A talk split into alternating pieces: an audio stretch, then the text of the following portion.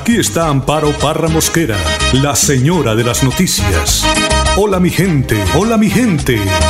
A partir de este momento nos integramos con ustedes, nuestros oyentes, para oír sus opiniones, analizar la actualidad noticiosa, debatir, orientar y proponer hasta lograr que la voz de la comunidad sea escuchada. Hola mi gente, hola mi gente. 10 años en Melodía, la radio al servicio de la gente. Todo aquel que piense que la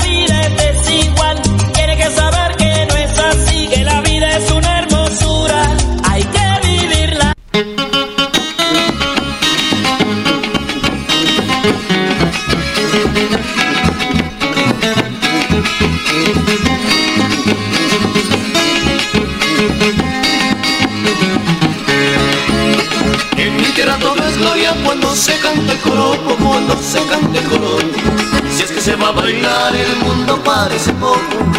Sigamos cantando, sigamos bailando, sigamos cantando, caramba, que me vuelvo loco. Sírvame un trago de cinco, sírvame otro de cincuenta. de la mañana, un minuto. Bueno, don Arnulfo fajó usted. Después le sirvo el trago de aguardiente cuando pase la pandemia. Hola mi gente, muy buenos días. Les saludo hoy martes 22 de septiembre. Una temperatura muy agradable a esta hora de la mañana, 23 grados centígrados, brisa. Bueno, y no les digo más porque a veces no llueve y dicen, Amparo dijo que llovía. No, es el ideal el que dice que llueve, no soy yo. Yo repito como el loro. Son las 8 de la mañana, dos minutos. Y hoy, 22 de septiembre, se celebra el Día Mundial Sin Carro, una fecha que busca motivar una conciencia mucho más ecológica en los ciudadanos del mundo. Todos sabemos que tener un vehículo pues facilita la vida, tener que pues eh, ir de- demasiados carros en una ciudad pues aumenta significativamente esta huella de carbono y ocasiona que el agujero de la capa de ozono crezca un poco más. Esta fue la principal razón que impulsó en octubre de 1994 a algunas ciudades del mundo a aplicar días sin carro. Pero cuando hay días sin carro hay gente que pone grito en el cielo cuando no se da cuenta de que ese día sin carro nos está ayudando un poquito. Mira esos meses que nos tuvieron enjaulados. Ahí sí respiró el planeta, medio respiró el planeta. Don Dardón Fotero, como siempre, en la edición y musicalización de este su programa Hola mi gente. Son las 8 de la mañana, 3 minutos. El Ministerio de Salud informó que en Colombia se registraron 5.359 nuevos casos de coronavirus para realizar 30.975 pruebas y de estas 23.700 PCR y más de 7.000 de antígenos. Además, se confirmaron 189 muertes en las últimas 24 horas. Así las cosas, el balance de esta enfermedad en el país es de 770.435 casos confirmados, de los cuales 103.518 están activos, 640.900 recuperados y 24.397 colombianos muertos. 14 fallecidos y 421 nuevos casos por COVID-19 fueron confirmados este lunes aquí en el departamento de Santander. Y a las 8 de la mañana y 4 minutos los dejo con el mensaje del Padre Satán. Mateo 9 del 9 al 13. Dios te elige como eres. Y en primer lugar es vio. Dios sale a buscarte y necesita de vos. Él te eligió porque te ama. Y porque te ama te elige. Sabiendo tus debilidades y también sabiendo tus errores. Sabiendo incluso que sos frágil. Es que esta misión que tenés en esta vida es mucho más fuerte y grande de lo que vos podés. Siempre. Pero es confiar en la gracia de Él. Sí, te lo digo a vos que sos mamá, que sos papá. A vos amigo, a vos amiga. O a vos que incluso hoy no sabes para dónde disparar tu vida. Porque te eligió libremente y también te da la libertad. Te da la libertad para que lo sigas. Vos sos el que decidís en tu vida, incluso ante Dios. Qué fuerza, qué fuerza y qué fuerte este, es esto. Saber que Dios te dio la libertad. Y hoy Jesús te ve, te ve cómo la luchás, cómo la venís caminando la vida con esto de la situación del coronavirus y todo lo demás. Hoy Jesús ve también en vos cómo la venís luchando para hacer bien las cosas. Jesús te ve, también te anima. Por otro lado está esto de pecador arrepentido y recordar que Dios te eligió como sos y te invita a un cambio. No tengas miedo de cambiar y de buscar algo nuevo y distinto a tu vida. Vos tenés mucho por dar y entregar, pero también mucho por cambiar. Hay que ser honestos. No te desanimes que tenés grandes cosas por dar, pero también reconocete como un pecador perdonado y cosas que tenés que cambiar. No te vengas a agrandar y creerte que las sabes a todas y que te las tenés bien a todas. No. Por eso está la misericordia. Y Jesús te invita también a perdonar y a buscar reconstruir tu vida y la de los que te rodean sin rencores. Dios sorprende y puede sacar de todos nosotros algo hermoso y bello. Déjate moldear por Dios. No tengas miedo de buscarlo.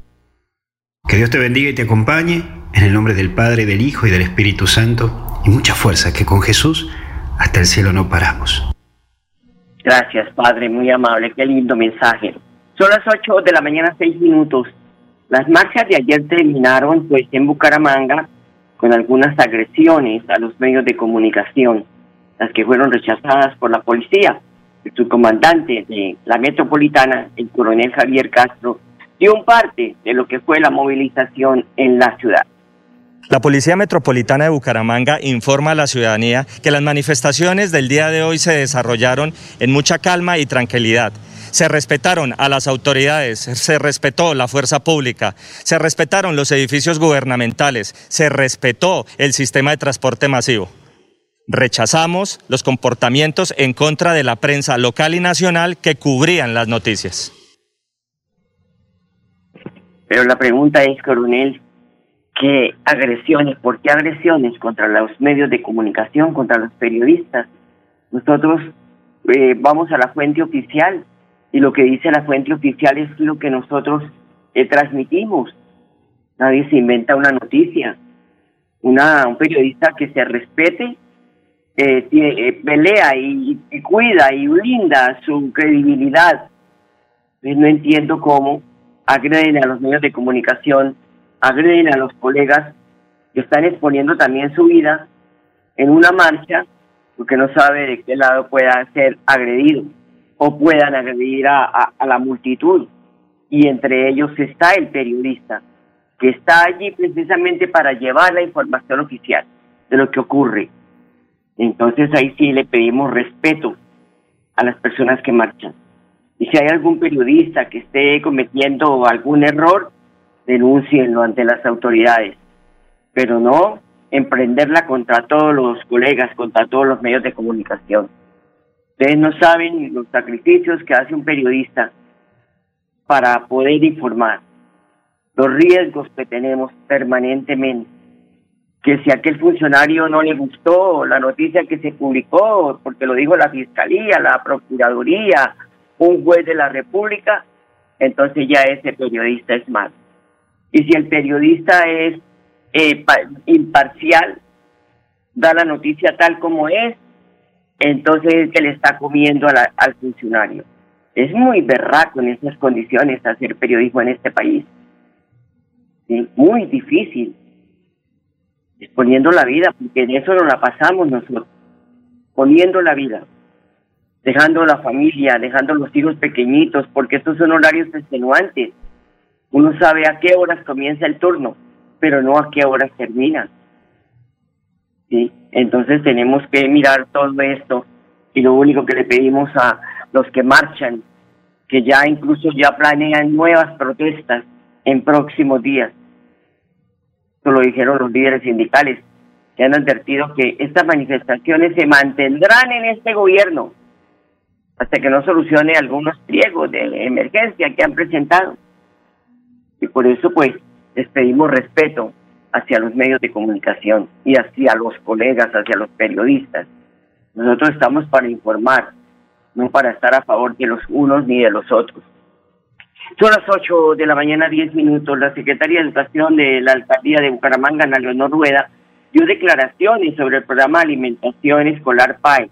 Todos los días sale una eh, carpeta llena de, pues que nos sorprende, llena de información que nos sorprende frente a este tema. La funcionaria aseguró que su despacho tiene toda la disposición para aportar a las investigaciones de los hechos denunciados por la Fiscalía. Como secretaria de Educación de Bucaramanga quiero manifestar mi rechazo y total indignación por los hechos que ha develado la Fiscalía General de la Nación y que involucran al señor Fernando Trujillo.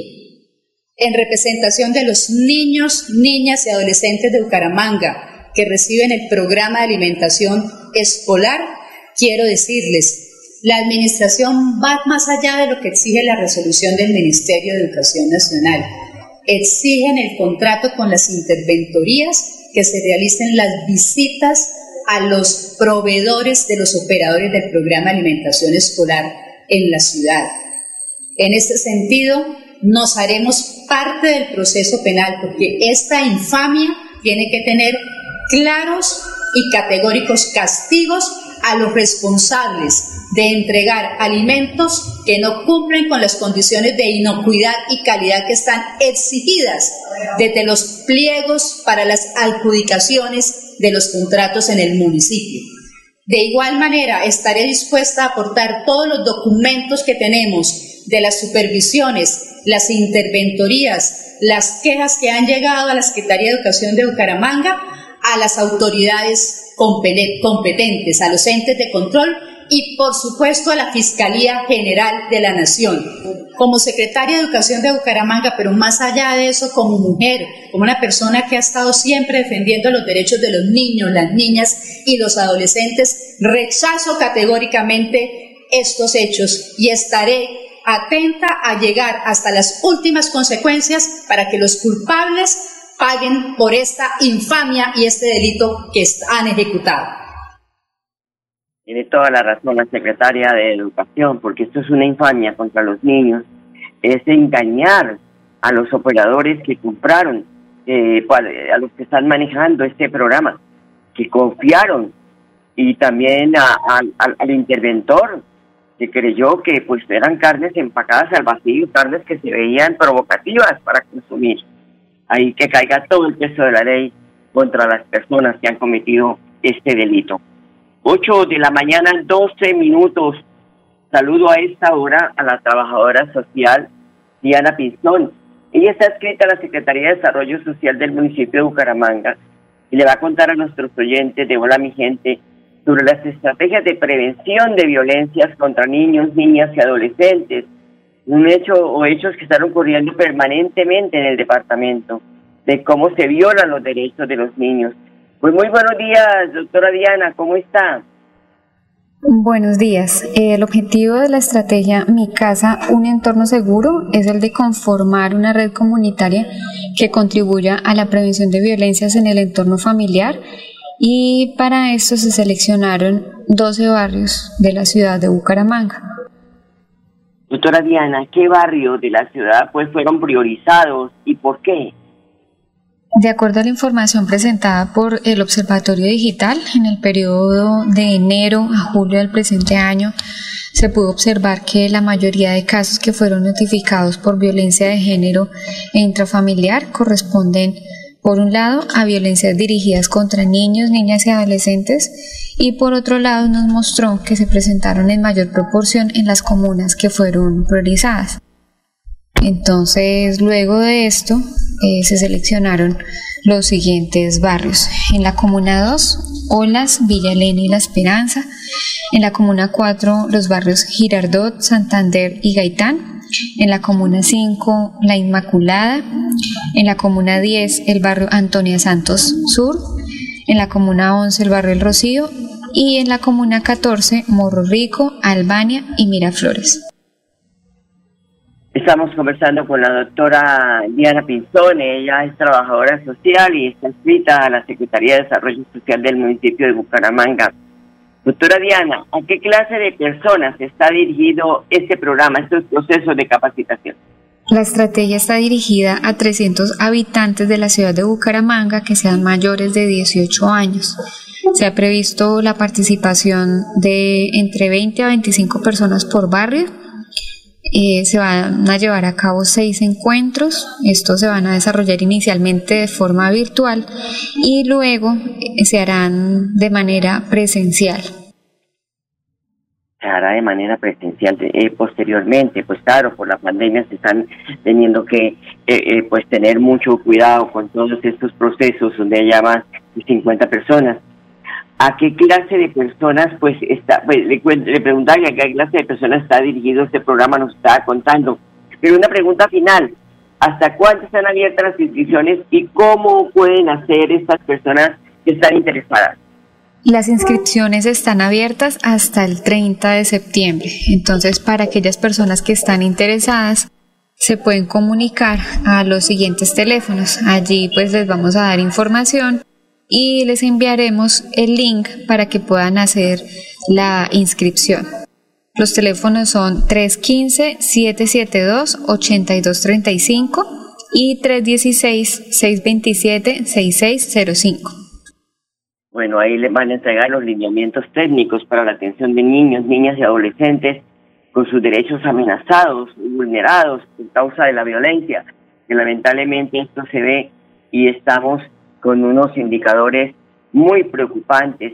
Según medicina legal, todos los días se están atendiendo esta clase de hechos de la violencia contra los niños, las niñas y los adolescentes, que han estado influenciadas por la concepción del maltrato, que culturalmente se le ha dado a la infancia y a la adolescencia, a la naturalización de prácticas violentas como forma de educación.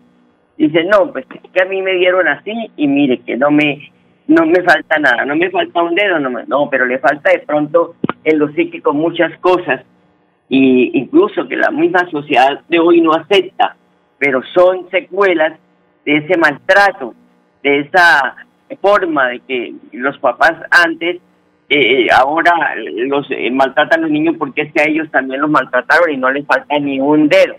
Pero sí, psíquicamente les falta mucho, nos falta mucho porque lamentablemente ese maltrato se ha dado por tiempos, pero tiempos atrás, la violencia que pues permite analizar la complejidad, la diversidad, los contextos en los que se presentan, la capacidad del daño y la afectación de los derechos fundamentales de los niños, las niñas y los adolescentes, porque se están violando esos derechos, los derechos también a la escolaridad, porque muchas veces no envían el niño, así esté gratuita la educación, que porque es que yo tampoco fui al colegio, yo tampoco fui a la escuela y me gano el jornal. No, señores, no son otros tiempos y esto hay que pararlo, porque a los niños hay que protegerlos de esta gran maldad que hacemos los adultos. 8 de la mañana, 18 minutos.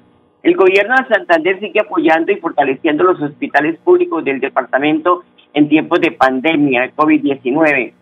Felipe González, el gerente departamental de la estrategia de COVID-19 y en el Hospital Universitario de Santander han aumentado considerablemente la capacidad instalada de camas que tenían al inicio de la pandemia.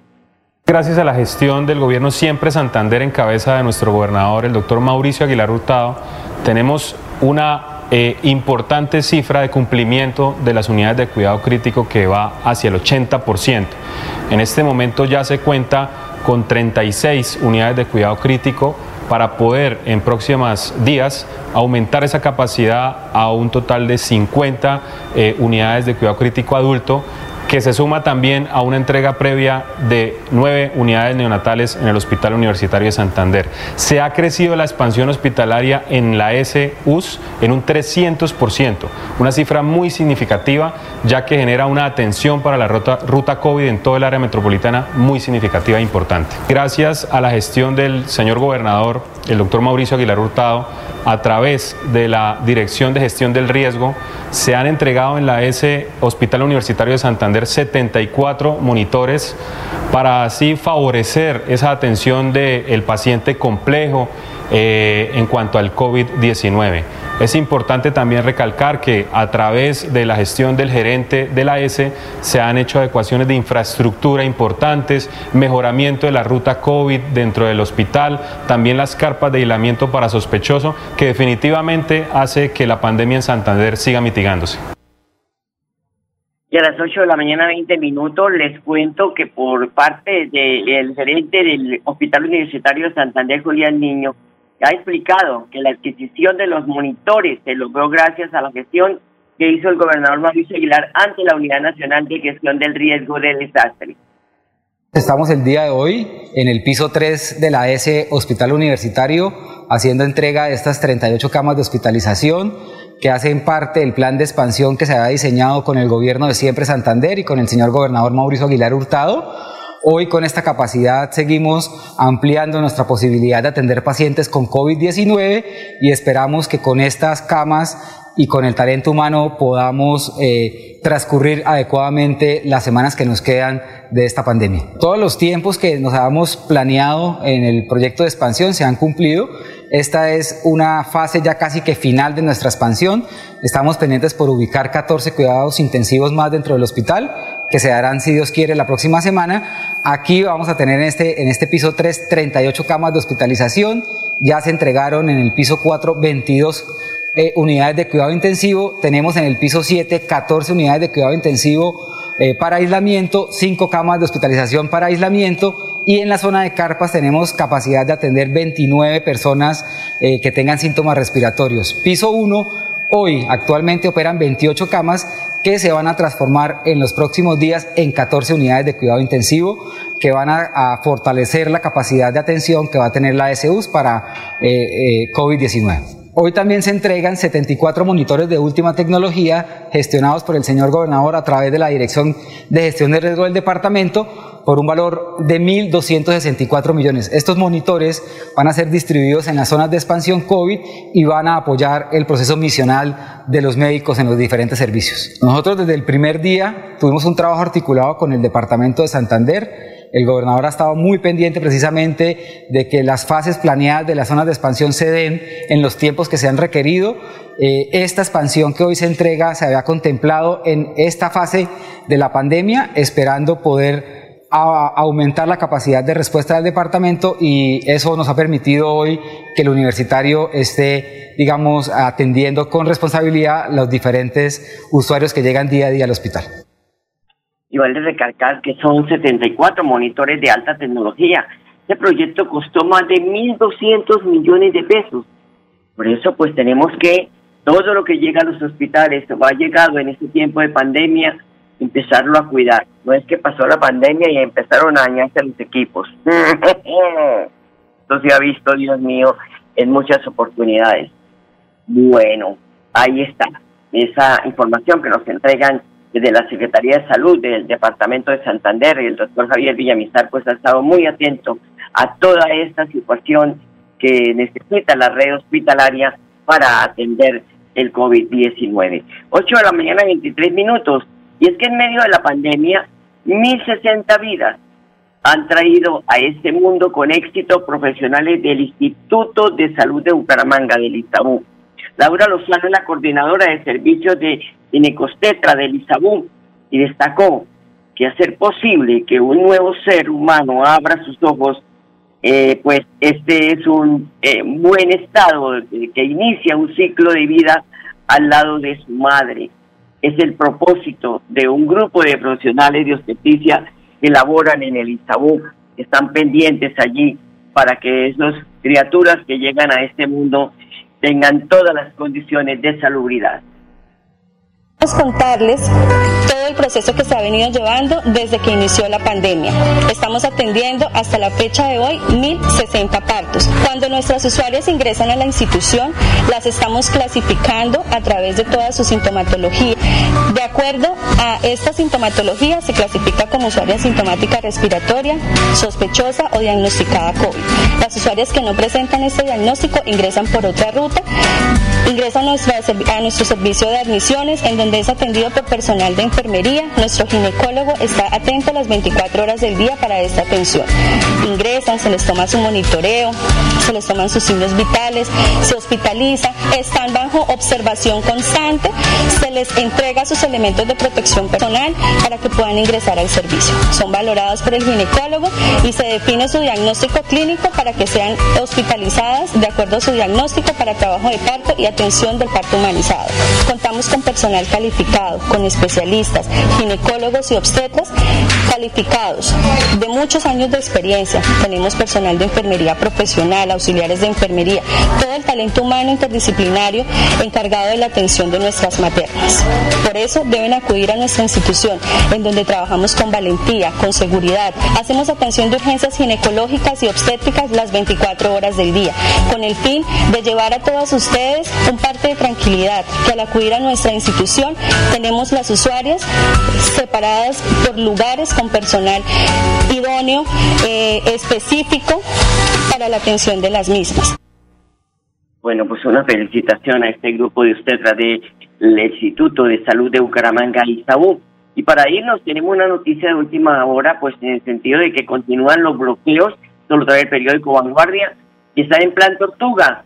Esto pues eh, es el transporte convencional que se moviliza por varias vías de Bucaramanga y Girón para exigir más y mejores controles contra la piratería, que los tiene